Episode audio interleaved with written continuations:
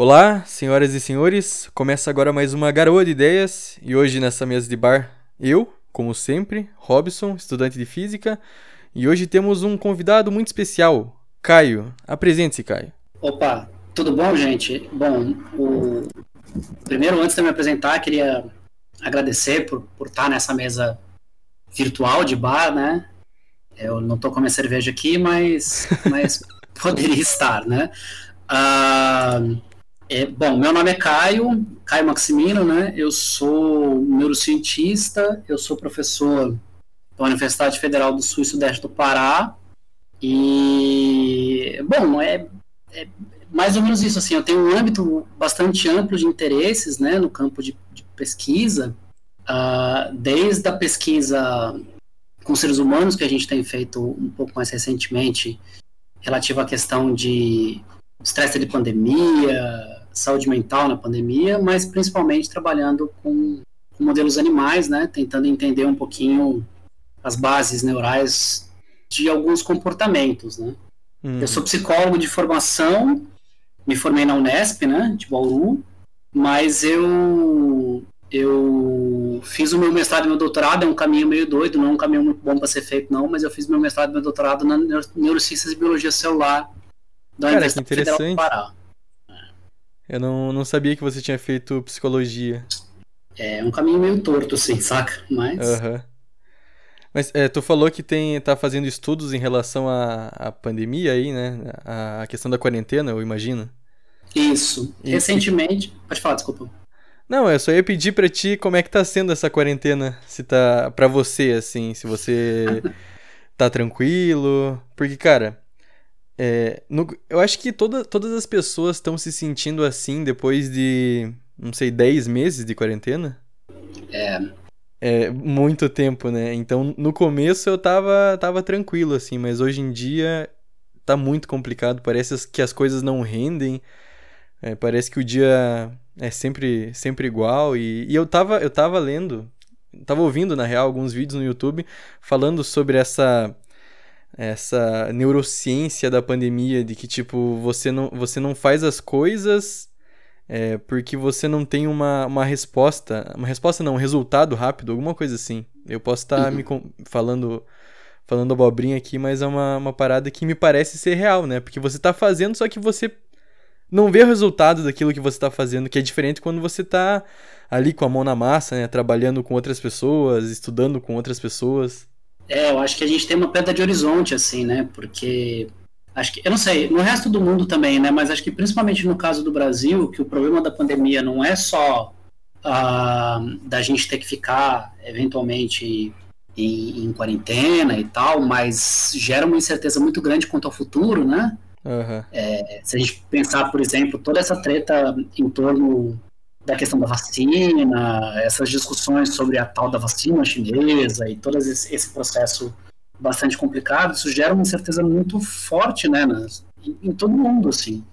E essa incerteza, eu tenho a impressão que, que ela gera essa sensação de horizonte diminuído, assim, a gente não sabe como vai ser o futuro, e aí muitas vezes aquilo que a gente faz meio cotidianamente, ou que fazia, né, meio cotidianamente, às vezes pode soar meio fútil, assim, sabe? Meio sem sentido, né? Fútil no sentido é, de, de, de, não produzir um resultado mesmo, assim, sabe? Uhum. É, essa, essa perda de horizonte eu acho que é uma coisa bastante complicada, né? É uma coisa que, que eu ouço muitas pessoas falarem, assim, eu acho que existem ainda, nesse sentido, poucas, poucas pesquisas para tentar entender um pouco isso, né? Porque uma coisa é a gente ouvir as pessoas falarem, uma coisa é a maneira como a gente se sente, e outra é a gente generalizar isso para uma situação pandêmica mais ampla para todas as pessoas, né? Ou para a maior parte das uhum. pessoas, ou pelo menos para um conjunto de pessoas, né? Mas eu, eu tenho observado isso, sim. Coisa bastante complicada. A minha quarentena aqui, ela, ela tem todas as dificuldades de uma quarentena é, em que a gente tem que reaprender a habitar o, a, a, a, nossa casa, né? A gente tem que reaprender a habitar tudo, assim, sabe? É, quer dizer, já faz 10 meses que a gente está nessa história, né? Muita coisa uhum. já aprendemos, assim, mas, né? Reabitar a família, os, os ciclos diários, a alimentação, a atenção das crianças, tudo isso que, que é bastante é, bastante complexo, né? Bastante complicado. E tem um recorte de gênero importante aí também, né? Se a gente pensar que ah, para muitos homens essa questão do trabalho doméstico parece ser uma coisa muito estranha, né? Mas é só porque a gente fez uma divisão de, de, de, de trabalho, né? A gente uhum. vê isso como um peso, mas é, para a maior parte das mulheres sempre foi é, essa, essa parte sempre foi delegada, né? Então, Sim. Bem, bem é, eu, eu, tava, eu tava pensando sobre isso, que nesse momento os homens estão tendo que, que trabalhar em casa, tipo, trabalhar e fazer as coisas em casa, né? E aí uhum. eles percebem que, que, que não dá tempo de fazer tudo. Isso. E aí eu tava, eu tava lendo em algum lugar, eu acho, que esse, esse método de, de trabalho, tipo, de, de você trabalhar por oito horas e ainda tem que cuidar da casa, ele veio da, da guerra, se eu não me engano, né? Que aí os homens iam pra guerra e aí as mulheres ficavam em casa. E, tipo, os homens, eles não precisavam fazer nada em casa, né? Então a mulher cuidava da casa e o homem podia ficar essas oito horas fora de casa. Não sei se era no tempo da guerra ou, enfim, alguma coisa assim. É, tem algumas questões um pouco mais, mais complexas nesse sentido, né? Tem uma, uhum. uma pesquisadora uh, italiana, Silvia Federici, que escreve bastante sobre algumas dessas questões, inclusive desde a década de 70, né? Uh, e, e ela está inserida no contexto da sociologia, né? Então, o pessoal da sociologia mais clássica, assim, mais quadradona, sempre teve uma noção de que havia uma, uma divisão uh, de trabalho que ela era uma divisão de trabalho fundada na questão da, da classe, né? Uhum. Mas que essa divisão sexual ela não era realmente uma coisa tão importante assim. E aí ela vai demonstrar que, que na verdade, uma coisa que é muito fundamental para a história do desenvolvimento uh, dessa nossa organização social bastante complicada, que é uma organização social capitalista, né? Uhum. Uh, o, o, lá na sociologia mais clássica, os caras falavam sobre acumulação primitiva de capital, né? O que quer dizer isso? Quer dizer que pro, pro cara para o burguês, né, usando os termos clássicos, né, ser dono dos meios de produção, ele, ele tem que ter um excedente, né, ele tem que ter capital anterior, né, ele tem que ter uma grana forte anterior. Uhum. E a Silvia Federici vai falar que isso aí surge uh, na transição, né, para a idade moderna, principalmente a partir da expropriação do trabalho das mulheres, né? E aí essa divisão de, do trabalho da mulher e do trabalho do homem como um trabalho doméstico, né?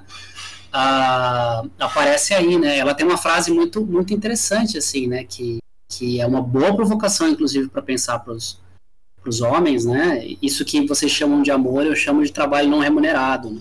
que é, e, e, e, de fato, assim, muitos, muitos homens têm, acho que descoberto isso na prática nesse momento pandêmico, né? Pois é. Isso é, é, é algo a, a, se pensar. Mas assim, é, a, a, sociologia ela começou ali os, os estudos, se eu não me engano, por volta do final do século XIX. Isso. E, e depois desse. No começo do século XX, a gente teve alguma, alguma pandemia pesada também, né? Que teve Foi, né? quarentena. Né? Mas, espanhol, né? É, então, e não teve estudos sobre as, as, a, a questão da quarentena na vida das pessoas, que tipo a gente pode utilizar como base para entender o que a gente, o que está acontecendo hoje em dia? Tem, tem, tem alguns estudos interessantes, sim, uh, mas eles são menos relativos a. São estudos mais históricos, né, na realidade. Depois da, da, da gripe espanhola, que uma série de historiadores se debruçaram em cima do fenômeno para tentar entender alguns impactos importantes aí, né, da, dessa dessa pandemia. E ela foi uma pandemia longa, né? Uma pandemia que durou muitos anos, assim. Pois é. Então, é, uma das coisas que o pessoal aponta é isso, né? Olha, no, no começo da gripe espanhola você teve uma reorganização da vida, mas, mas depois uh, teve que, teve que se, se, reorganizar uma série de coisas que a gente nem, nem hoje, a gente nem antevê, né? mas que se a gente olhar para a história, por exemplo, da gripe espanhola, é, é, uma coisa importante da gente ver, né? Uhum. É, mas essa não é a primeira pandemia em que, que, que tem relevância para a gente pensar algumas coisas, né? Então, por exemplo, quando a gente pensa nas pandemias na África, principalmente na, na África, uh, no oeste da África, né? A gente teve não faz tanto tempo assim, pandemias de ebola. Uhum. E uma das coisas que a gente percebeu, eu, recentemente eu fiz uma pesquisa sobre como as pessoas têm lidado com a pandemia do ponto de vista de saúde mental, né? Uhum. E... É, eu, eu, gostaria de falar so, sobre isso, porque é um, é um trabalho recente teu, né? Sim, sim. Da, da, daqui a pouco eu, eu, eu volto nisso aí, para não dar tanto rodeio, né? Mas uma das coisas que a gente descobriu é que essa, a relação que as pessoas têm com a informação que vem da mídia, às vezes faz as pessoas sofrerem mais, sabe? E é, isso não é uma, uma ideia muito nova, não. Né? A epidemia do ebola também aconteceu esse, esse problema, isso já tinha sido apontado. Na pandemia de SARS, por exemplo, que teve uh, no Sudeste Asiático, mesma coisa, né? Então as pessoas elas tinham uma percepção de risco uh, distorcida, né? Eu não digo exagerada, mas elas tinham uma percepção de risco distorcida que fazia com que elas se sentissem muito ansiosas. E a gente observou a mesma coisa, né? Uh, a, gente, a gente observou que as pessoas, nesse momento da pandemia no Brasil, quanto mais uh, isoladas elas estavam, né? Quanto mais estritamente elas estavam observando as práticas de isolamento comunitário, né, estar em casa, etc e tal, uhum. mais sintomas elas apresentavam de alguns transtornos mentais comuns, disso que a gente chama de esse campo que engloba ansiedade, depressão, esses sintomas estão mais associados ao estresse, né? Uhum. Mas a gente também observou que, independente desse grau de, de isolamento, o quanto a pessoa buscava determinadas fontes de informação também era uma fonte de sofrimento para essas pessoas, né?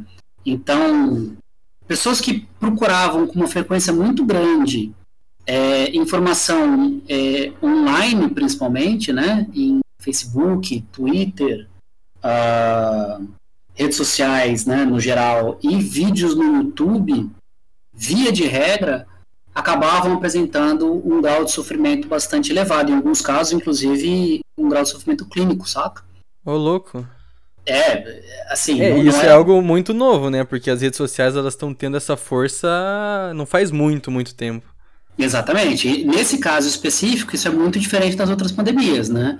Ah, mesmo das pandemias, por exemplo, de ebola e, e, e SARS, né? Que uhum. aconteceram, uhum. como eu falei, na, na, na África e no Sudeste Asiático. Então, naquelas pandemias, o que se observou é que essa percepção de risco estava muito associada a TV. Né? As Sim. pessoas buscavam informação de TV. E o que a gente observou é que TV e rádio não eram fontes relevantes de informação no sentido de deixar essas pessoas muito ansiosas, mas que essas buscas em redes sociais, sim, né? Mas, mas é será que isso, né? isso vem do fato de que a, na TV as pessoas que, que tentam passar as notícias, elas tentam fazer da forma mais leve possível, e já nas redes sociais, tipo, as pessoas não têm escrúpulos nenhum, sabe? Vai falando e fala o que pensa. Tem, tem alguma relação com a forma de é, passar uma notícia? Olha, eu acho que pode ser. Eu acho que isso é uma coisa importante, assim. É, eu acho que tem dois elementos importantes que a gente precisa considerar aí. Primeiro, é isso que você falou, a forma como uma notícia é passada é, nas redes sociais. É, quer dizer, uma rede social não é um jornal online, né? Então a pessoa uhum. não vai ler uma, alguma informação, ela, ela recebe essa informação sempre filtrada a partir de alguém que compartilhou, né? Então, de algum parente, de algum amigo ou de uma pessoa desconhecida, no caso de determinadas redes, né? Então, já, já vem com um filtro é, da percepção de risco dessa pessoa, né? Então, eu concordo contigo que isso pode ser uma questão relevante. A gente pensava que, considerando a situação particular do Brasil, em que a gente tem muitas informações desencontradas, principalmente vindo de fontes oficiosas, né, vindo de fontes do uhum. governo, né, a, a, postura, postura do, do, presidente, por exemplo, é, ela é contraditória com qualquer lógica de saúde pública, Sim. né, de saúde coletiva, né, e, e, e, as declarações dele também e dos apoiadores dele. Como existe essa, essa, essa grande quantidade de informações desencontradas. E como, no Brasil, uma das principais fontes de informações falsas, né, de fake news, é o WhatsApp, a gente achava que o WhatsApp ia ser uma fonte importante, né? Uhum. Mas não, não foi não parece ter sido algo, algo tão importante assim. Uhum. Essa, essa, era a primeira, a primeira hipótese que vocês tinham? Isso, a gente, a gente, uma das hipóteses que a gente tinha é que uh, as pessoas iriam sofrer, iam ter um grau de sofrimento elevado quanto mais elas checassem essas informações via WhatsApp, saca? Mas não uhum. foi o que aconteceu, não. Então, por mais que a gente ache que talvez tenha alguma coisa a ver com o grau de desinformação, talvez essa questão do tom, né, a forma como as pessoas falam sobre os, esses fenômenos tenha, tenha alguma coisa a ver. Agora, eu não acho que seja necessariamente a questão de tom alarmista, sabe? Porque uh, se você for pegar a cobertura, por exemplo, de TV, né? A cobertura de TV, ela, ela sempre dá um tom mais sombrio, né? É, se você for ver assim, a trilha sonora que é utilizada, o tom de voz. Uhum. Né? Ela, ela, até, ela até utiliza essa questão de, de deixar no ar o que, o que vai. Muitas vezes, né? Tem, tem jornais que eles são mais diretos, mas tem jornais que, para prender a população ali assistindo, eles ficam fazendo um suspense que parece que aumenta ainda mais a ansiedade, assim, né? Pois é. Mas aí o que a gente observou é que a TV não, não, não, não pareceu produzir esse efeito, né? Então, uhum. se fosse somente uma questão de alarmismo, é, isso deveria aparecer na TV também, né? Uma outra coisa que eu acho que pode ter a ver é com a, o controle sobre a fonte, sabe? Porque na TV as informações aparecem em horários meio fixos. A informação aparece quando tem quando tem jornal, né? Uhum. Enquanto que nas redes sociais você consegue ter um controle sobre a frequência com que você busca essas informações. E aí a gente tinha pessoas que buscavam informações nas redes sociais, uma parcela razoável das, das pessoas que participaram da pesquisa, né? Que buscavam informações em Facebook, em Twitter, em Instagram, quatro, cinco vezes por dia, sabe? Que chega a ser uma coisa quase que uh, obsessiva, assim.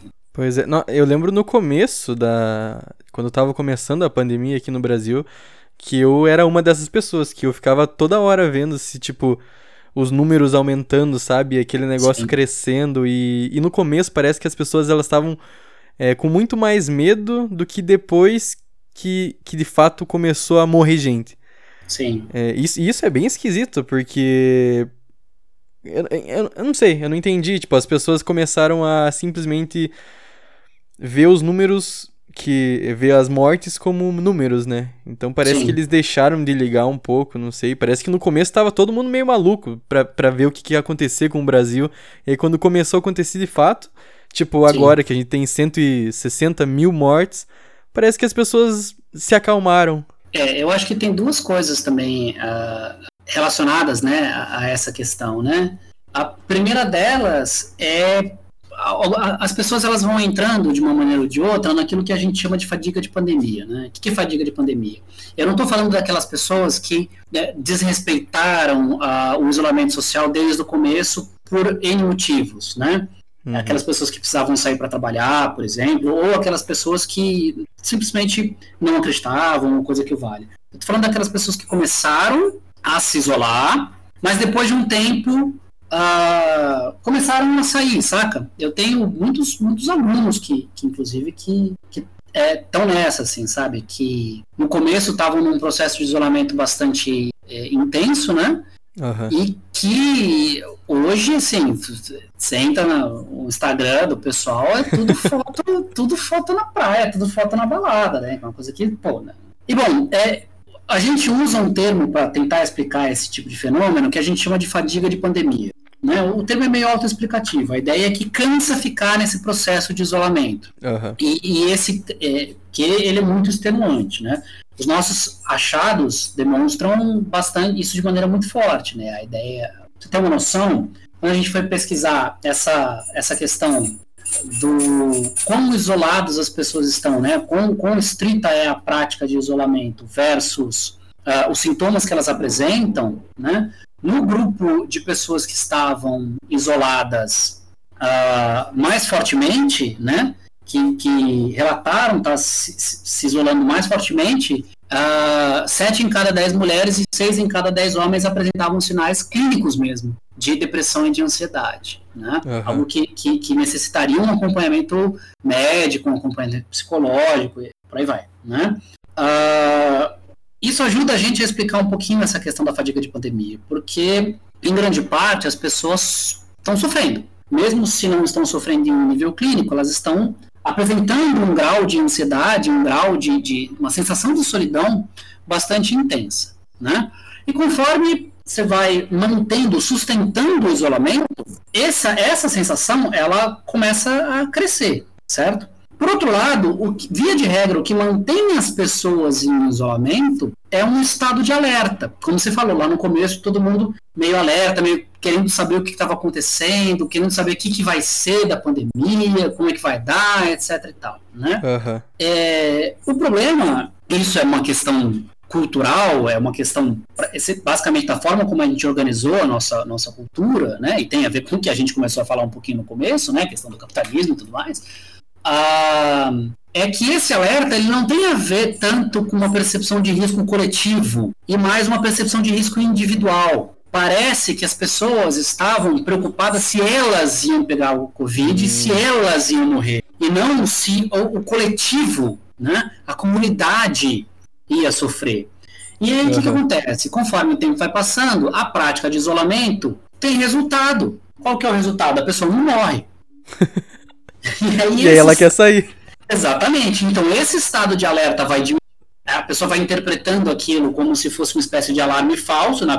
não era bem assim, não é tudo isso, etc e tal. Esse estado de solidão, de ansiedade, de estresse vai aumentando e aí você tem duas motivações que são que, que vão competir entre si, né? Como você falou, aí a pessoa quer sair, né? Então, eventualmente, isso gera esse estado de fadiga de pandemia e as pessoas espanam e saem, né? Então, isso é uma coisa importante.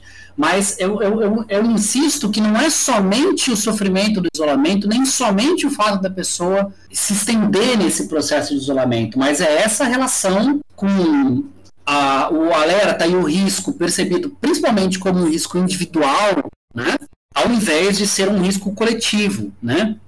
Que mostra que uma parte razoável dessas pessoas, que sugere, na verdade, que uma parte razoável dessas pessoas, elas estavam em isolamento, não porque elas estavam tentando proteger o outro, mas porque elas estavam tentando proteger a si mesmas, né? Isso tem muito a ver com a forma como a gente organizou, né? Essa vida muito individual, muito competitiva, Cara, isso é. Eu nunca tinha parado para pensar nisso, que, tipo, as pessoas, então, no começo elas tinham medo de morrer. É, tipo, totalmente individual. Então elas não sabiam o que, que ia acontecer. Aí depois que passou, sei lá, quatro, cinco meses que não aconteceu nada com ela, aí tudo bem, né? Aí, aí parece que o, o peso cai, é, o peso sai das costas, porque, tipo, não sou eu que tô morrendo, são as outras pessoas. Isso é, é um retrato meio triste da sociedade, né? Se for parar pra pensar. Isso é um retrato meio triste da organização social capitalista. mas é. é. isso, mas é isso, porque é, é uma, essa noção, é porque as pessoas elas se tornaram muito individualistas, né? Elas perderam essa de vista isso aí. Então isso é uma, uma das coisas que pode explicar um pouco essa questão, né? Uhum. É, como tu, tu, mesmo falou, né? O, o, o que, que é a gente? As pessoas passam a ver os outros, essas mortes, né, como elas se números, né, e não como se elas fossem pessoas morrendo, né. O que, que significa isso? Significa você abstrair a realidade de uma vida e transformar ela numa coisa que, que não é problema seu, né? Não faz parte da tua vida, não faz parte do teu problema, né? Isso é uhum. uma coisa bem, bem complicada. Isso, isso não é algo que você faz por querer, né? Porque tem muita gente que, que, que assim, se importa, mas bem no fim não sente tanto. Eu, porque assim, é, vou, vou, colocar a minha realidade. Eu sei uhum. que tem muita, muita gente morrendo e tal, só que eu não sinto é, essa, essa dor. Porque no começo as pessoas morriam e, tipo, cada pessoa que morre, é, por exemplo, morria um aqui, um ali, e você conseguia saber quem que tava morrendo, que eram pessoas. Sim. E aí agora já não. Agora, é, agora não. Na verdade, há cinco meses atrás começou a morrer sei lá, 800 pessoas por dia. E aí tu uhum. perde a noção que são pessoas morrendo, né? Só que isso não é algo que você faz por querer. Porque eu não sou uma pessoa é, má a esse ponto de não ligar para 800 pessoas morrendo. Mas parece que meio que você. que é um. Uma, uma ferramenta de tipo. Você não se sentir mal, sabe? Sim, sim. Existe um, a gente faz um certo distanciamento, né? Até porque, uhum. até porque se, se tornaram números abstratos mesmo tem um, um rosto próximo a esse número, né? Isso é uma coisa bastante, bastante complicada, né? Uh, difícil de lidar e difícil de remediar, né, na verdade. E, e esse, essa pesquisa que vocês fizeram, você, você, em alguns momentos, você falou que vocês conversaram com pessoas, vocês fizeram uma, uma enquete? Como é que foi? É, a gente, a gente fez essa pesquisa em duas etapas, né? Então a pesquisa ela foi feita totalmente online, né? Claro que a gente uhum. vai ficar batendo na porta da casa das pessoas respondendo isso, né? Uh, então essa pesquisa ela foi feita em duas etapas. A primeira etapa ela começava com, com um formulário online, né? Que as pessoas tinham que responder algumas perguntas sobre as suas práticas de isolamento e elas respondiam uma série de instrumentos é, de avaliação psicológica, de escalas, né? É, são instrumentos de avaliação psicológica no sentido de que, que vão tentar uh, traçar ou tentar medir uh, essas variáveis que elas são variáveis subjetivas, né? São variáveis psicológicas. Uh, não são instrumentos de avaliação no sentido clínico, né? Ainda que uma das uhum. principais ferramentas que a gente usou é, é uma ferramenta clínica Uh, além de responder, então, sobre como as pessoas estavam se isolando, elas respondiam sobre como elas estavam se sentindo, se elas apresentavam alguns sintomas nos últimos dias, né? Uh, uma escala sobre o quão solitárias elas estavam se sentindo, uma das nossas hipóteses era que um dos principais fatores uh, que produzia esse, esse sofrimento nas pessoas que estavam mais isoladas era a solidão, e essa hipótese se comprovou. E, e também a gente tentou entender, usou alguns instrumentos para tentar entender também as formas como as pessoas lidam com esse estresse, né? O que na, na psicologia o pessoal chama de estratégias de enfrentamento ou coping, né? Então a gente estava particularmente interessado em três estratégias de enfrentamento que as pessoas podem uh, utilizar, que é o que a gente chama de coping de fuga e esquiva, né? Que a pessoa evita pensar naquilo, evita contato com essa fonte de estresse, né? Então, algumas pessoas, por exemplo, estavam isoladas e tentavam não pensar muito no que estava acontecendo, né? Uhum. Tentavam não buscar essas informações, não, não pensar em que a gente estava numa pandemia, né? Então é esse tipo de estratégia de enfrentamento. Estratégia de enfrentamento de, de que a gente chama de suporte social, que as pessoas buscavam lidar com o seu estresse, buscando apoio social, buscando apoio dos outros, né? Então, por exemplo, eu já fiz algumas vezes uh, bar virtual com amigos meus. Né? Uhum. Então a gente abre lá né, uma, uma ferramenta dessas de, de videoconferência e aí cada um abre uma cerveja lá e fica trocando ideia, né? Uhum. Uh, ou tentar falar com família ou coisa do tipo por essas ferramentas de, de videoconferência. Né? A nossa hipótese inicial era que as pessoas que faziam esse tipo, uso desse tipo de estratégia, né, de suporte social, sofreriam menos, né? Mas a gente notou, o que a gente descobriu é que, que isso não foi verdade, não. A, a, a, utilizar essa estratégia não impactou o grau de sofrimento das pessoas. Esse foi, ah, tipo, um dos resultados que vocês chegaram. Exatamente. Entendi. Então, essa, então, nessa primeira fase, a gente aplicou em 550 pessoas, né? Para tentar entender algumas dessas variáveis psicológicas e como elas se relacionavam. Então, o que a gente descobriu é que o isolamento produzia solidão, essa solidão produzia sofrimento, inclusive sofrimento clínico, e que isso é, dependia um pouco da forma como a pessoa lidava com o estresse, né? principalmente uhum. No caso dessas estratégias de, de fuga e esquiva que pioravam muito é, o sofrimento. Mas a estratégia de, de suporte social não, não, não melhorou, né? Ao contrário do que a gente esperava. Peraí, então a pessoa que, que tentava se desligar do mundo assim, se afastar, Isso. ela sofria mais? Sim, é, não, não é de se desligar do mundo, mas é se desligar das informações isso, isso, isso. ou das questões relativas à pandemia, tá? Não é do mundo. Então é, é, é isso, isso piorava, sim. Isso piorava, sim. As pessoas sofriam mais.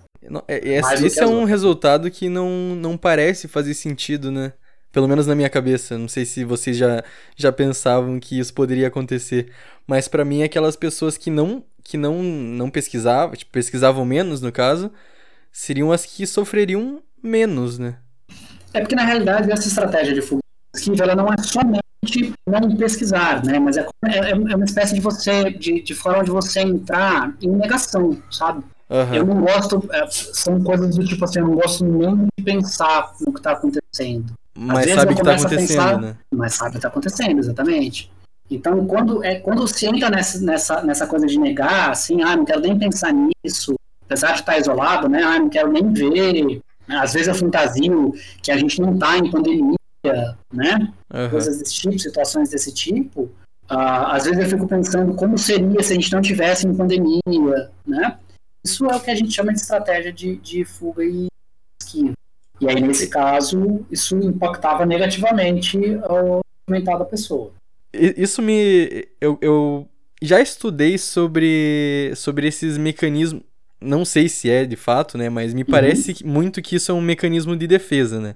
Isso, exatamente. E aí eu, eu queria entrar nesse, nesse lance de mecanismos de defesa, Freud e psicanálise, mas acho que dá pra uhum. deixar para depois, que é, é outro papo. Ok. É, é, esse, esse campo do que a gente chama de enfrentamento tem uma certa relação com a ideia de mecanismos de defesa, né? Mas, mas é uma outra matriz, tá? É uma outra, uma outra lógica, porque os mecanismos de defesa da psicanálise eles são mecanismos inconscientes, uhum. né? Enquanto que os mecanismos, as estratégias de enfrentamento, elas são escolhas conscientes que as pessoas fazem. Tá? Entendi, entendi. A gente nem sei se esse troço de inconsciente existe ou não, mas é, pelo menos não, não da maneira como, como a psicanálise coloca, né? Mas uhum. é, Pode ser que tenha um elemento inconsciente, sim, né? Mas, a, mas a, a lógica básica por trás da ideia da estratégia de enfrentamento é que é uma escolha, tá? É uma estratégia é, consciente. Sim. É, então, aí a gente aplicou essas, essas pessoas, responderam, a gente fez uma série de análises em cima desses dados, né? E descobrimos então isso que eu te falei, né? Isolamento leva a solidão, solidão leva sintomas, e isso é mediado pela forma como lida com esse estresse, né? Além disso, a gente também trabalhou na segunda fase dessa pesquisa com um grupo bem menor de pessoas, né, com 55 pessoas, que uh, vieram dessa primeira fase, né, que a gente convidou a partir dessa, dessa primeira fase, para que elas falassem um pouquinho, e aí já são ferramentas do que a gente chama de pesquisa qualitativa, né, então a primeira pesquisa são, são instrumentos que são validados e que eles medem essas variáveis em muitas pessoas, mas eles não, não necessariamente nos dão uh, uma, um, um, entendimento em profundidade, né? Uhum. E aí a gente utilizou uma estratégia aqui de, da, da, pesquisa qualitativa em que a gente pediu para as pessoas escreverem um pouquinho sobre o que, que era solidão para elas, né? Na verdade, o que, que era isolamento para elas, né? Essa pergunta é complexa, né? É complexa, exatamente, mas a ideia é justamente essa. A, a, gente, a gente já, já verificou que o isolamento produz uma série de efeitos, mas ele pode produzir vários outros também. A gente poderia pensar, por exemplo, que para algumas pessoas o isolamento leva à solidão, mas para outras pessoas o isolamento ele pode ser visto, sei lá, como uma oportunidade para se reencontrar, uhum. como uh, uma forma de se livrar de algumas coisas do mundo, se livrar de chefe chato, sabe? Uhum. É, e então a gente tentou captar isso, né? Tentou captar as, as diferentes percepções que as pessoas têm sobre isolamento. E aí a gente viu que, de fato, é, era uma coisa mais complexa do que se havia se apresentado no, no começo, né? Como você falou, é uma pergunta complexa. Né? E para alguma uma, a gente conseguiu ver três grandes padrões de resposta entre pessoas. Um padrão que corrobora muito com a primeira fase, com a fase quantitativa, né? Em que as pessoas interpretavam seu isolamento como de sofrimento mesmo, como uma fonte de ansiedade, como uma fonte de angústia, né? Uma outra, um outro conjunto de respostas, né? Uma outra dimensão dessas respostas que a gente identificou, que a gente chamou de ruminativas, né? Que as pessoas elas interpretavam, elas falavam sobre o seu isolamento pensando muito nos aspectos negativos do isolamento. Solidão, de não conseguir contato com o outro, de não conseguir tocar o outro, né? De se uhum. sentir sozinho, de sentir falta e por aí vai, né? Mas também teve um conjunto de respostas que a gente chama de reflexivas, né? Que uma parte das respostas, inclusive as pessoas podiam responder é, mais ou menos as duas coisas ao mesmo tempo, é normal, né? Uhum. Em que as pessoas faziam uma espécie de reflexão sobre o isolamento muito voltado e pensando na forma como isso poderia ser algo positivo, sabe? Que uhum. o isolamento ele poderia, de uma maneira ou de outra, permitir uma forma da gente reavaliar a nossa vida, né? Será que é isso que eu preciso mesmo? Agora eu dei uma desacelerada daquela vida louca que eu tinha, só estudar, estudar, estudar, trabalhar, trabalhar, trabalhar, né? Ah, será que é isso que eu preciso? Então, para algumas pessoas, isso apareceu, né? Então, a gente identificou esses três conjuntos de resposta. O que é interessante porque torna a coisa toda mais complexa, né? A gente pensar que, claro, solidão e isolamento produzem sofrimento, mas em certa, em certa maneira produzem sofrimento porque as pessoas não estão a fim de refletir sobre esse sofrimento, né? Não estão a fim de se engajar com esse sofrimento. Uhum. E isso, isso conversa com, o, é, com aquilo que vocês. com o resultado anterior isso. de que as pessoas que se afastam sofrem mais, né? É, sim, parece que sim, porque é, é justamente isso, assim, a pessoa que ela, ela tenta evitar refletir sobre a, a situação pode ser um, um, fator complicado, né? Claro que é doloroso a gente refletir sobre o isolamento, porque vai fazer a gente refletir sobre uma série de questões, né? Forma como uhum. a gente organiza a nossa vida, né? Mas, é, mas talvez o resultado dessa reflexão é positivo do que a gente é, ignorar, né? Uhum. Que, eu lembro que você falou que vocês queriam divulgar esses resultados e tal. Só que aí tu, tu, Eu lembro que tu falou que tu tava preocupado. Você não, mas vocês estavam preocupados com as narrativas que, que podiam ser construídas a partir disso. É, quais, quais narrativas que poderiam ser construídas a partir disso? Eu não consegui pensar, pensar nada muito assustador, assim, mas imagino que vocês que estão envolvidos devem ter pensado muita coisa. Porque ah, hoje em dia tá fácil as pessoas distorcerem totalmente a ciência, né? É, o, o Trump fez um atrás usando justamente o discurso da, da, saúde mental, falando que a gente precisa que a gente não, né, mas falando que precisavam reabrir os Estados Unidos, que era um absurdo que as pessoas estivessem isoladas, porque as pessoas estavam sofrendo, porque os, as taxas de, de, depressão eram as mais altas de todos os ah, tempos. Sim, sim. Então, é justamente essa questão, é, usassem, olha ah, quer dizer então que o isolamento social está fazendo as pessoas sofrerem, inclusive do ponto de vista de saúde mental? Olha, tá aí mais um motivo para a gente parar com isso, né? Então uhum. vamos voltar todo mundo a trabalhar, porque, ou sei lá, né? Vamos sair das nossas casas, não acabar com o isolamento, porque porque está todo mundo sofrendo, né? Sim. É, como, como, na verdade, é, isso é muito contraditório, né? Porque a própria fala do Trump, né? Como se o, o, o governo do Trump fosse tivesse uma altíssima preocupação com a saúde mental das pessoas, não tivesse destruído, né? Todo o sistema, o pouco do sistema de saúde que tinha nos Estados Unidos nesse ponto, né? Ou como se a, algumas das pessoas no Brasil que têm exatamente esse tipo de discurso estejam realmente preocupadas com a tua saúde mental, né? Não, preocupadas Sim. com isso. É, são preocupados com, com a economia, né? É, é, talvez, né? Eu acho é uma preocupação meio louca com, com a economia, né? Entra numa coisa de solidariedade negativa mesmo do ponto de vista. Perdão. Tem muitos economistas que, que apontam isso, falando não existe contradição entre saúde e economia. É simples. Pessoas forem pra rua e morrerem, não tem economia, pô. Uhum. Coisa bem, sabe? Pois é, é bem, é bem complicado essa, essa questão, né? Porque realmente, se você for colocar a vida de uma pessoa em comparação com a economia, não tem, não tem como você comparar, né? Claro. Mas é isso, porque, por exemplo, tem, tem pessoas que elas precisam.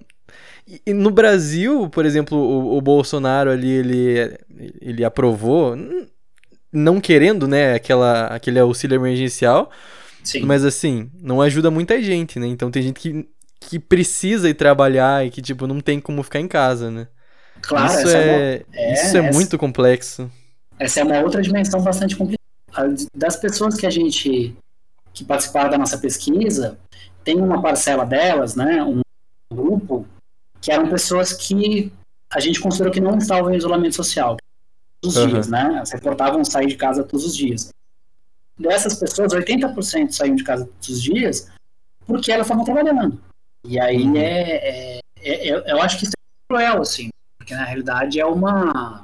É, é entre a cruz e a espada, né? Sim. É, morro de fome ou morro de corona, né? Acho isso muito cruel, assim. Pois é. A gente organizou isso, né? Bastante é, é complicado. É, o, é o problema que a, que a nossa sociedade tem, né? É. E, e, e, é complexo porque, assim, a pessoa, ainda se fosse só isso, de tipo, ou eu morro de fome ou eu, ou eu morro de corona. Só que muitas vezes a pessoa não pensa necessariamente dessa forma. Ela pensa assim: ou eu morro de corona, ou eu mato, entre aspas, a minha família de fome, né? Porque as pessoas. É, e aí. É. Nossa, eu, eu, fico até um pouco triste de, de pensar sobre isso, porque. É triste, né, bem no fim é. É triste. Uma bad no sábado de noite aí. Não, mas é, é, passando para outro assunto, eu ia falar da, da psicanálise. Uhum. Cara, eu tenho um pouco de. Como que a, a, psicologia trata a psicanálise? Tipo, ela é uma, uma área, assim, respeitada da psicologia? Porque, me, assim, na minha ignorância, né? Vou falar o que, eu, uhum. o que me parece ser.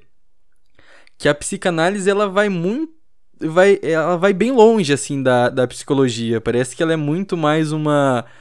Uma. Um, eu não queria falar pseudociência, mas me parece que é, sabe? Com todas, todo um, uma flexão mental para fazer para fazer com que a, o negócio sempre encaixe, tipo a questão de mecanismos de defesa. É tipo uhum. básico que eu estudei foi foi Freud assim, bem bem por cima. Mas no básico que eu estudei, eu achei um pouco esquisito essa essa relação que a, a psicanálise tem com a ciência, né? Porque a, a uhum. psicologia é de fato uma ciência.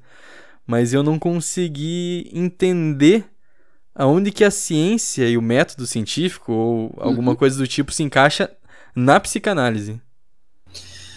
Bom, Mas é, eu posso estar completamente maluco, né?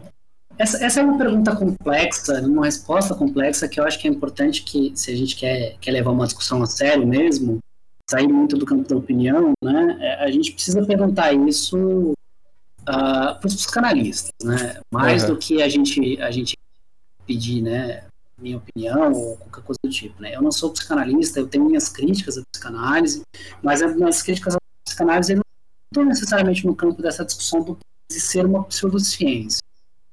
É, eu, uma coisa que eu converso muito com os meus alunos, a gente estuda bastante algumas questões de filosofia da ciência, é, é para a gente entender o campo do ensino de ciências, é importante a gente entender um pouquinho, é, ter um domínio dessas ferramentas da filosofia da ciência. Uhum. O que eu falo muito pessoal é existe uma distinção que a pessoa, o pessoal costuma fazer entre ciência e pseudociência, que é uma distinção arcaica também, na verdade. For pegar, uh, normalmente o pessoal faz uma referência muito a Popper. Inclusive, essa noção de que a psicanálise é uma pseudociência é uma noção que estava no Popper. Né? Uhum. O Popper escreveu isso quase 100 anos atrás. Né? Então, os, os primeiros, primeiros trabalhos do Popper nessa direção são seis. Né? O, mais, o, o trabalho mais, mais uh, relevante e famoso dele é de 59. Então, existe um, um, campo enorme de filosofia da ciência pós-popiana. Né? É, é, eu acho que os principais que a gente estuda, pelo menos que eu estudei na universidade, é Popper uhum. e, Kuhn, né? Pois é, mas pois é, mesmo, mesmo no campo do falso racionalismo, por exemplo, não está muito interessado nessa questão. Né? Essa questão da demarcação do que é ciência e o que é pseudociência é uma questão que é importante para o Popper, mas não é uma questão que é muito importante para o Kuhn. O Kuhn não está tão interessado em saber o que é ciência e o que não é ciência. Ele está interessado uhum. em saber como que uh, os cientistas encaram o processo de mudança teórica, né? Menos uma questão metodológica, né? Uh, por exemplo, a gente pensando no campo do foscoacionismo, uh, o Lacatus ele aponta muitas limitações do foscoacionismo do Popper, que se a gente for demarcar uma ciência somente pela, pela maneira como Popper fez, vai ter um problema, né? Sim. Problema, por exemplo, relativo à questão uh, do que, que, é falseado, né? A partir do momento em que você tem uma determinada observação, observação contradiz uma, uma determinada previsão a partir de uma hipótese, né? A partir do, do, do, do, do, do uma dedução falseável, né? Uh, o que é que tá? O que é que é falseado? Pro Popper é a teoria como um todo. E o Lacasse vai virar e falar: isso não faz sentido. Sim. Por vários motivos. Porque, primeiro, em primeiro lugar, porque os dados eles são dependentes da teoria. Em segundo lugar, porque toda teoria ela tem uma série de hipóteses auxiliares. E eu posso a qualquer momento mostrar que aquela hipótese auxiliar é, é que é falseada e não a teoria como um todo. Então, existe toda uma filosofia da ciência pós-popperiana é, que é mais complexa do que isso que não está muito interessada também nesses, uh, nessas controvérsias de demarcar o que é ciência e o que é pseudociência. Na verdade, eu vou falar, o que é mais interessante é a gente pensar o que são programas de pesquisa, no caso do Placados, por exemplo, o que são programas de pesquisa progressivos e o que são programas de pesquisa generativos. O que é um programa de pesquisa progressivo? É aquele em que a gente vai tendo acúmulo de conhecimento sobre um determinado fenômeno, um conjunto de fenômenos, e esse acúmulo de conhecimento faz com que a ciência avance. Um programa degenerativo é aquele em que a gente não tem acúmulo de conhecimento. Uhum. Então, a gente demarcar isso é ciência, isso não é, isso não é ciência, isso é um, uma briga acadêmica na realidade. Né? Sim. É uma briga acadêmica. Né? Claro, existem elementos que são importantes de fazer uma certa delimitação. Né? Então, quando a gente pensa, por exemplo, em algumas práticas no campo da saúde, que a gente vai chamar de práticas alternativas, muitas das práticas alternativas, de fato, não têm qualquer tipo de embasamento e, no entanto, chamam para si o status de ciência. Agora, se você vai conversar com os psicanalistas, por exemplo, uma parte razoável deles vai dizer e falar: olha, quando Freud escreveu, lá no final do século XIX, do século XX, as suas obras, ele invocava para a psicanálise o status de ciência. Ele dizia que a psicanálise era ciência. Nós não fazemos mais isso. Né? E aí é importante a gente entender que existem formas e formas de conhecer o mundo, e a ciência é uma das formas de conhecer.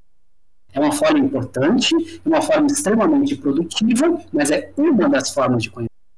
Porque nem sempre alguns dos, dos elementos que a gente observa no campo do método científico vão dar conta disso também. É, então, é, se a gente for tentar fazer, é, seguir sempre batendo nessa tecla da demarcação entre pseudociência, os psicanalistas encontraram uma ótima solução. Se vocês querem brigar sobre o que é ciência, sobre o que é pseudociência, briguem entre vocês, nós não somos ciência, beleza? Vocês estão falando que a gente não é ciência? nós não somos. Pronto. Estão felizes? Agora não enche meu saco e deixa eu continuar. Isso é um, um, um, uma, uma, estratégia, na minha opinião, de, uhum. de, de, de, de saída aí, né? Que deixa de ser uma estratégia interessante, né? Claro, se você for pegar uma parte razoável das hipóteses da psicanálise, elas não necessariamente batem com uma série de hipóteses, por exemplo, das neurociências, que são as hipóteses de onde eu venho. No entanto, a, a gente acha que algumas dessas coisas estão resolvidas, mas elas, elas não estão. Né? Então, a gente pensar, por exemplo, algumas das afirmações uh, mais típicas da neurociência. Né? A ideia, por exemplo, de que uh, transtorno mental, que é uma da, a minha área de, de pesquisa principal, né? Os transtornos mentais, eles são causados pelo cérebro. Em certo sentido, essa hipótese ela tem um embasamento, mas ela não deixa uhum. de ser uma hipótese. A gente não conseguiu determinar até agora que os transtornos mentais são de fato causados pelo cérebro, que não tem mais nada envolvido. Na verdade, seria muito reducionista achar que, de repente, do nada, o cérebro quebra, né? Que não tem nada a ver com algumas questões mentais, né? Quer dizer, isso é, é uma coisa importante, assim. Uhum. A gente não pode, esquecer, não pode esquecer que a ciência está cercada de um, de, um, de um conjunto de relações sociais, de relações políticas, né? Uh, inclusive internas, né? Então, acho que isso é, importante da gente, a gente pensar. É, ou seja, não respondendo a tua pergunta, psicanálise é pseudociência? Não sei. Eu não acho que essa pergunta é produtiva, só isso. Cara, Nesse é, ponto eu... é, é, é, não, é, é, essa questão da, da epistemologia, né? Ela é, uhum. ela é muito importante, porque. Claro. É, tu, tu tem discussão sobre isso até hoje, né? E tem muita Sim. gente que, que, que, às vezes, pautado na, na epistemologia de, sei lá, de Kuhn, de Popper, muitas uhum. vezes trata algumas. É, vou, vou falar pseudociências, mas algumas ciências, sei lá, do é, menos conhecidas, ou enfim, aquilo que a gente não considera como ciência, aquilo que o Popper talvez não considere como ciência, tratam aquilo com, com desdém, né? e que é, que é prejudicial para a ciência também, porque você não, não conseguir fazer uma discussão saudável com, com alguém que você acha que, que esteja errado, ou sei lá, que aquilo seja pseudociência, é, é prejudicial, né? Porque você precisa debater com as pessoas, você precisa conseguir conversar com as pessoas. E tem muito claro. divulgador científico que me parece que uhum. tem é, essa visão do Popper e pronto, sabe? É, é para eles é a, é a que vale. E, e, realmente, isso que você falou, que a, a, ciência é uma das formas da gente interpretar o mundo, né? A gente tem que entender isso, isso também. Claro. É, é, é, só você pensar do ponto de vista de matriz, né? A gente, a gente pode observar o mesmo fenômeno de maneiras diferentes de entender. Isso não faz com que essa maneira seja necessariamente é, é, difícil a gente ter um critério objetivo de qual é a melhor maneira de observar o mundo. Essa que é uma questão, entendeu? Uhum. Uh, você pensa, por exemplo, no campo da astronomia. Né? Existe uma, uma, uma forma da gente interpretar os fenômenos astronômicos, por exemplo, a forma como uh, determinadas constelações são formadas, ou qualquer coisa do tipo, uh, ou a organização dessas constelações, que é a astronomia da física. Né? sabendo, claro, estou reduzindo aqui, eu sei que existem diversas formas diferentes, teorias e maneiras e paradigmas dentro da física para compreender essas coisas, tá? Mas, por exemplo, existem diversos, diversos povos indígenas brasileiros que têm uma astronomia. Uhum. Essa astronomia, ela não é a astronomia da física uh, contemporânea, mas é uma astronomia, quer dizer, é uma forma de olhar para as estrelas e interpretar determinados fenômenos. Isso não é astrologia, não é interpretar esses fenômenos como ah, que elas dizer, o futuro, ou vão falar sobre a personalidade das pessoas, etc e tal. São formas de tentar entender os fenômenos naturais a partir da observação de irregularidades, né? Essa forma, ela não é científica, no sentido de que, da forma como a gente costuma entender ciência, mas uhum. ela é científica no sentido de que tem um rigor, né? Tem, é, ela, existe um rigor, ela é baseada em observações, é baseada em observações que são de irregularidades da natureza, né? É, onde que a gente traça a linha de virar e falar, não, nada a ver, não é bem por aí, né? Uhum. A, gente pode, a gente pode pensar no campo da química ou no campo da farmacologia, por exemplo, né? Eu trabalho muito no campo da farmacologia. Uh, se a gente despreza, por exemplo, os conhecimentos tradicionais sobre plantas medicinais, vai virar e falar, não, esse cara aí pegou um pedaço de mato lá e tá falando inteira, né? Esse conhecimento não tem base, lógico que ele tem base, lógico que ele tem rigor, né? E, inclusive, a partir do momento que a gente ignora isso aí, a gente perde potencial para descobrir uma porrada de molécula que tem, tem potencial para tratamento, né? Uhum. Aí, o medicamento mais utilizado no mundo até hoje, se eu não me engano, acho que já deve ter mudado, mas um dos medicamentos mais utilizados no mundo até hoje é a aspirina. A aspirina veio de, de casca de árvore, pô. Então, são coisas que, que, que eu concordo contigo. Não é produtivo fazer esse tipo de, de demarcação, sabe? Uhum. Pois é, eu, eu gostaria muito que a, que a epistemologia fosse ensinada no ensino médio também, porque eu acho que, ah, que é, é uma das, das coisas mais importantes para mim da ciência, não só da física, né, porque eu faço física, Sim. mas de todas as ciências é entender como a ciência funciona de fato, né?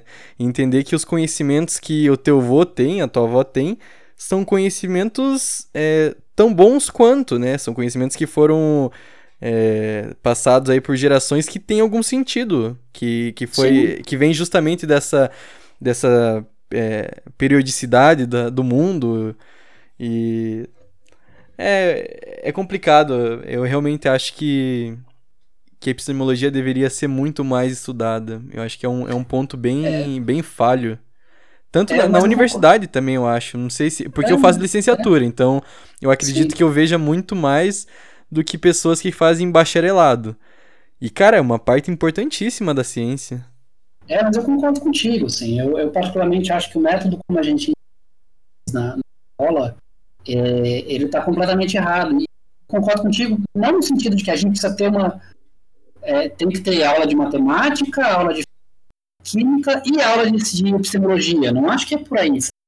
Mas que a epistemologia ela precisa fazer parte do ensino de ciência. Né? Quando você vai dar aula de física, é, eu acho que é muito fundamental que, que as discussões nesse campo, uh, como a ciência se desenvolve, o que o cientista faz, o que os cientistas e as cientistas fazem, por que, que são por que, que a gente pensa em os cientistas e não há cientistas, Aham. ah, como que se dão, como que se dá a descoberta, qual que é a lógica do, do- do- da inferência.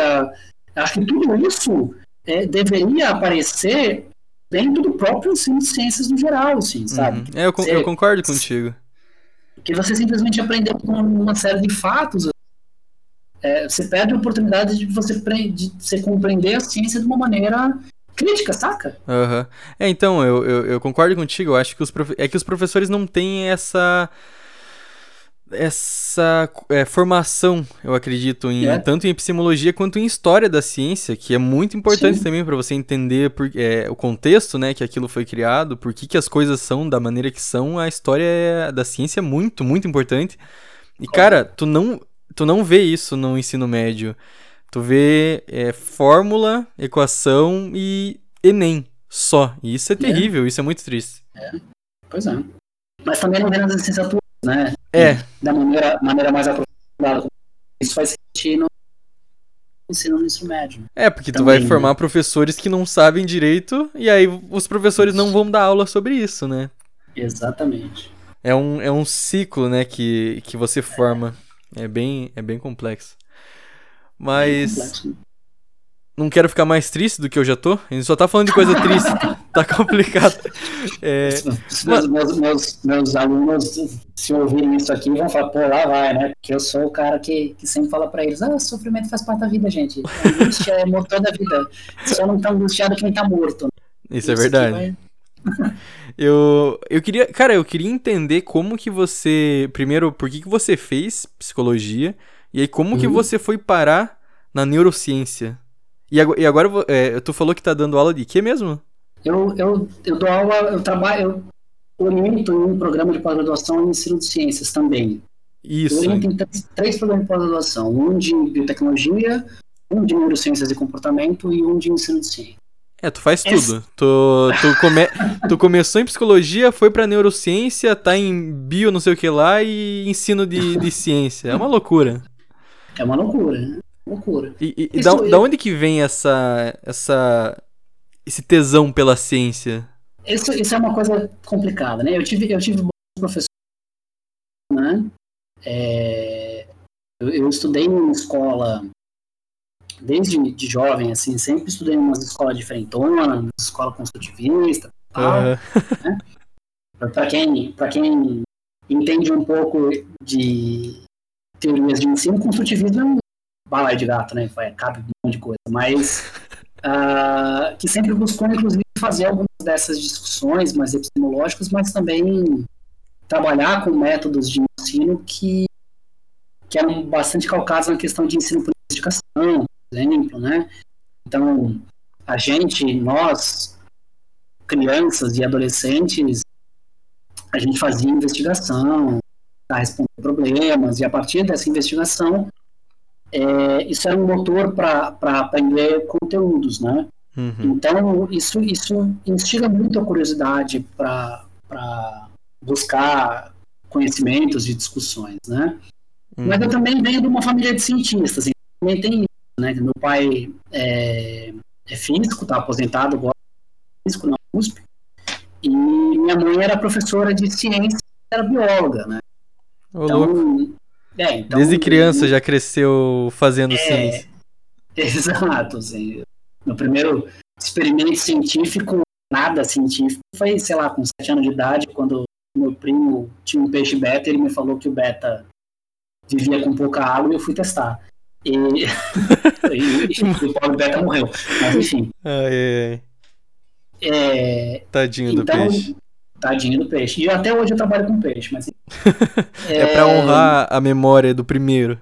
Para honrar é o primeiro, exatamente.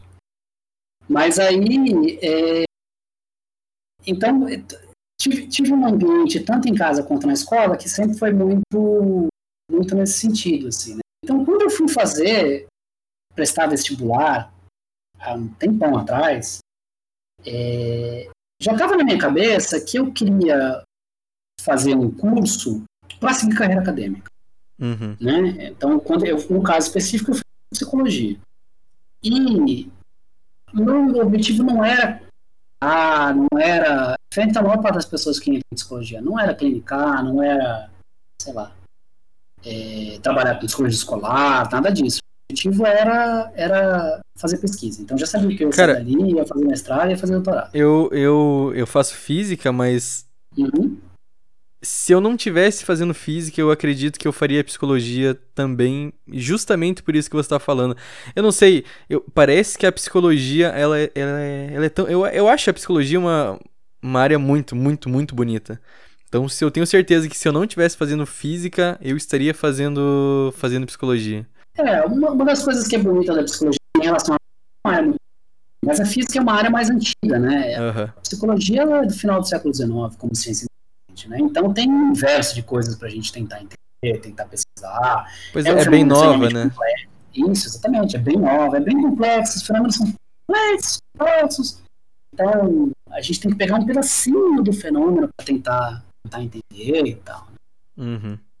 E aí, quando eu entrei na graduação, eu passei um tempinho, mas desde o começo eu já enchi o saco dos professores que eu queria fazer iniciação científica, e aí um professor, que era meu professor de psicologia experimental, me, me indicou para o professor de psicopatologia.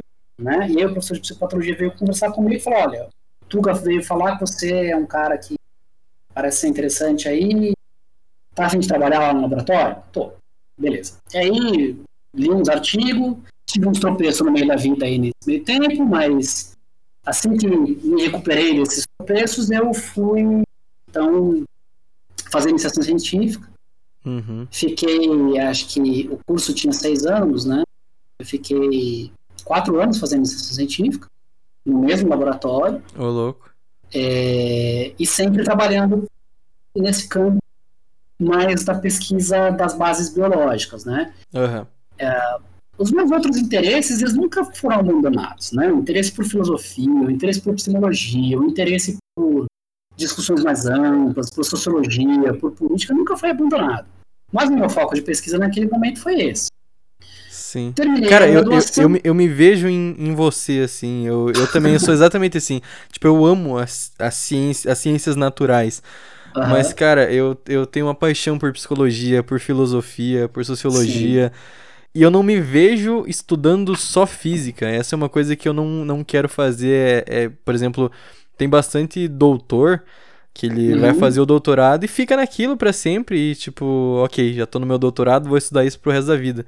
Eu ficaria extremamente triste se eu, se eu morresse sem ter estudado, tipo, as coisas, o mundo, sabe? Porque Sim. essa é uma coisa que eu acho bem. bem com- não complicada, mas que faz sentido, né? Essa, essa diferenciação das ciências, de tipo, tu ter biologia, química, física, sociologia, mas eu gosto muito daquelas pessoas do começo que elas estudavam o mundo. Pronto. Tipo, Historiadores naturais, né? Exatamente. Achei natural fantástica. é maravilhoso, porque assim, você, você vai estudar uma coisa e aí nada, nada é simples a ponto de ser só uma área. No mundo real não é assim. E aí parece que a gente é, diminui o que a gente gostaria de, de entender para entender só daquilo ali da física ou só aquilo ali da biologia. Isso é, Uhum. eu acho bem, bem triste. É, eu acho muito complicado também. Eu fui fazer meu, meu mestrado e meu doutorado. Na verdade, eu terminei a graduação em biologia e fiz um caminho arriscado, porque eu fui fazer meu mestrado em neurociências e biologia celular na Universidade Federal do Pará. Então, eu mudei de estado, estava no estado de São Paulo e Pará. Não- O caminho arriscado não é ter mudado de estado, o caminho arriscado é ter ido para uma área diferente. Aham. Porque se você for pegar, por exemplo, os concursos, né? A maior parte dos concursos são assim. Então, por exemplo, no meu departamento, que é o departamento de psicologia, quase todos os concursos são assim. Você tem que ter graduação em psicologia e pós-graduação na mesma área, né? E aí eu fui para uma área que era de ciências biológicas. E isso é muito arriscado, não é uma boa.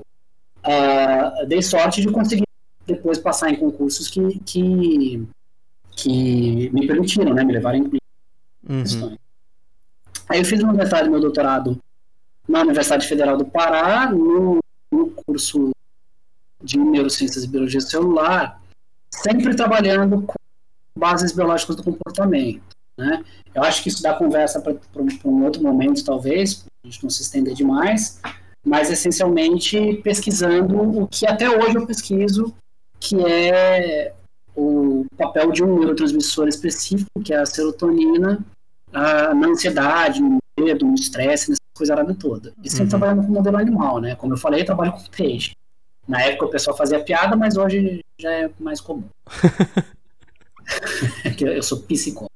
E aí, uh, e aí é isso, assim, eu segui mais ou menos esse caminho. Quando eu entrei na Universidade Federal do Pará, que é onde eu estou hoje, é, algumas coisas se ampliaram, né?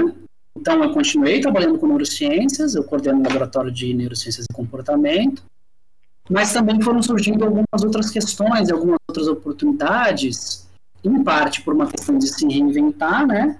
Porque é, eu tinha uma dificuldade de formar grupo, eu era o único neurocientista do, do local, né? Uhum.